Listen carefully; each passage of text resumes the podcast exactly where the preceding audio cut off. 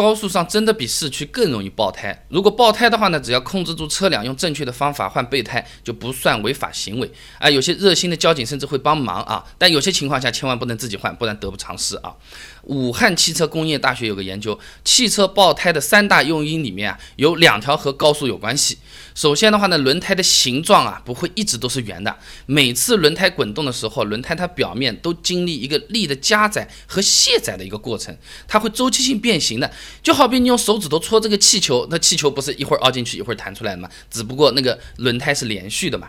那一条行驶五万公里的轮胎，实际有可能已经经历过了两千五百万次的。周期变形，那这个车速和轮胎的变形频率成正比关系的，车速提的越高，变形频率呢也就会越高。那轮胎那个内部啊，呃，就温度涨得就比较快。你冬天摸一下手，手是不会变暖的，但你摸得快一点，变成搓手，手心的温度不是马上就上来了吗？轮胎也一样，你这个车速啊达到一百二十公里每小时的时候啊，这轮胎里面的温度啊，有可能已经高到一百二十五摄氏度了。这个轮胎里面的那个连线啊，有可能会变得更容易被剥离出来，分层脱空。这个就有点像这种鸡蛋啊，生的时候这个蛋清蛋黄是很难分开的，熟了之后蛋清是蛋清，蛋黄是蛋黄，你剥开了都行，对不对？那么这样整个轮胎的强度它是会降低的，这个呢就是高速更容易爆胎的原因之一了啊。那么第二个原因就是胎压不合适。武汉汽车工业大学研究数据还挺多啊，翻出来他说啊，胎压过高或者过低都容易造成爆胎。这个胎压每低于标准值百分之二十，轮胎寿命就减少百分之三十；而胎压如果过高了，它又会导致轮胎的可变形范围变小，更容易受到机械性的损伤。这个呢，就好比你可乐放到这个速冻箱冻了久，太冷了，冻炸掉了，对不对？叭一下，那放到暖气炉边上呢，又被烤了热了。烤炸掉了，啪，又是一下。只有温度合适，可乐才不会炸，味道也更好。胎压道理也是一样啊。那么我们去轮胎店充气的时候，呃，不能完全听轮胎小哥的啊，而不是说小哥一说啊，你要达到两百五十千帕，或者土话的说两点五公斤啊，你就让他打到两百五啊。那应该是看看自己车子的名牌，一般都在正驾驶或者副驾驶的这个门框附近。或者呢，左侧仪表台边上，或者说油箱盖背面这三个地方，一般有一个地方你是找得到的。那这个名牌上面的这个胎压啊，是冷车胎压，就好比你早上刚爬起来的时候看到的那个胎压，或者呢，行驶距离低于两公里的时候测的那个胎压啊，冷车胎压。呃，那么高速上面，我真的如果是轮胎出问题的话，的确可以是换轮胎的啊。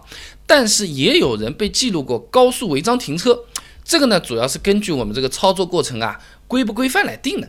那高速换胎不算违章的话呢，主要看停车的时候有没有出现这三种情况：一、无故在高速车道内停车；二、车子没有移到应急车道或者应急停车站；第三个呢，这个三角牌子没放出去，就是没有按照要求摆放警示标志，也不按照交通规则使用灯光。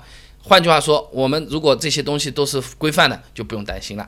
那高速爆胎或者发现轮胎缺气了，首先是要打开双闪，把车子停到应急车道啊，也就我们土话说的靠右边的那个硬路肩，对吧？然后呢，在离这个车子一百五十米的距离放一个三角牌，这个东西一般都在后备箱啊。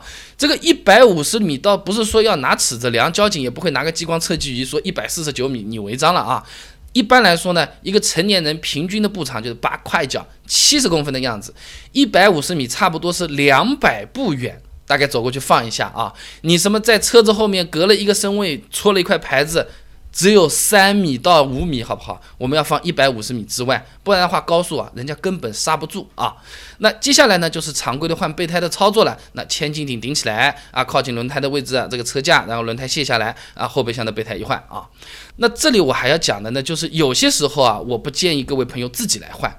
比如说啊，你晚上或者视线不好的时候就不要自己换。你晚上或者视线不太好的时候，自己下车换轮胎啊，蛮危险的。那雨雾天晚上。呃，这个能见度有时候只能看到五十米以内的东西，就好比冬天一觉醒来，窗户上全是雾，外面的风景根本和你没关系。而这个时候你去换是有危险的。那根据驾驶员教育手册的描述啊，阴雨天的能见度只有白天的八分之一，也就是能见度低的时候，真的就是雾里看花了啊。其他驾驶员根本就不知道你在哪里，甚至都不知道有这么个人在那边换轮胎。那如果刚好是对方占用应急车道，在那边哗开过来的时候，刹车距离不够，会撞上去的啊。还有一个呢，就是炎热天气、超热天气啊，啊也不建议自己换。你比如说超过三十七度的时候，最好也不要自己换轮胎啊，呃，因为呢，我们下车换轮胎很有可能会中暑。啊，中暑啊，其实就是我们身体里面的核心体温达到四十一度之后的这么一个病症啊，这就和电脑温度太高死机或者重启道理是一样的啊。那么我们国内有个统计数据啊，近几年测量过的最高的路面温度是七十三度。别说是中暑了，敲个鸡蛋在地上等一会儿就是荷包蛋啊。那么再去找了一下资料，关于中暑的啊，有个叫做全国职业性中暑诊断标准，哎，有这么个玩意儿。他说，即使是最轻度的中暑，也会引发头痛、恶心、呕吐、注意力涣散、动作不协调等等数十个状态。一块儿来啊！那么，即便是这个轮胎换上去了啊，也解除了这个轮胎的安全风险，但是我们开车的人自己开始产生安全风险了，状态不佳了，呃，这个反而是不适合继续开开高速了啊。那么叫别人来换呢，最好是向路政来求援啊。那刚才那种情况，我们自己不换嘛，总要人来帮个忙的啦，对不对？打什么电话？打幺二幺二二。一般来说呢，有备胎的情况，换个备胎呢，大概是两百到四百块钱的样子啊。那价格呢，不同的地方不一样，那不便宜啊，两百到四百不便宜。对于有些车子来说，就是一条新轮胎的钱了。但如果遇到不适合自己换的情况，或者我自己根本就是不会换的，这个价格呢，呃，你也不能说是过分，毕竟是安全第一，对不对？呃，我这里呢是建议呢，最好是不要去找这种不明不白的这种流动维修点来来来帮忙啊。呃，这种经常在不同的服务站啊之间游走的这个维修人员啊，他提供的这个救援水平好坏，呃，堪忧，打问号。出了问题你也找不到他，而且这价格有可能，呃，会突破我们的想象啊。那么之前广州就发生过这么一个事情啊，这么流动维修点的这维修人员给车子的轮胎上六个螺丝啊。轮胎上了六颗螺丝，就是足足足足旋旋进去上六个螺丝，五百块钱啊！但是啊，这是这六颗螺丝的五百块钱，我把它拧上去呢，还要再收三千六百块钱的工时费。各位老板感受一下啊！那今天讲的这一堆呢，是高速爆胎之后，我们这个轮胎能不能自己换，或者说漏气，对不对？但其实，在换之前啊，爆胎本身就是一件蛮危险的事情了，呃，影响车辆平衡的。如果没处理好，有可能。这个自己换备胎的机会都没有了，对不对？那么万一开着开着的时候，噗这么一声，轮胎爆了，怎么控制方向盘和刹车才能安全的把车停住？高速上面开着开着，我没有爆胎，很开心，嗨呀，错过一个路口，一脚刹车，马上撇过去，又实现变道，后面一个大卡车刹不住，啪撞上来，这种安全风险我们是不敢当的，对不对？那么除了下一个路口再绕回去之外，有没有安全又更方便的办法呢？关注微信公众号“备胎说车”，回复关键词“高速”就可以了。那我这个公众号呢，每天都会给你一段汽车使用小干货，文字版、音频版、视频版都有，你可以挑自己喜欢的啊。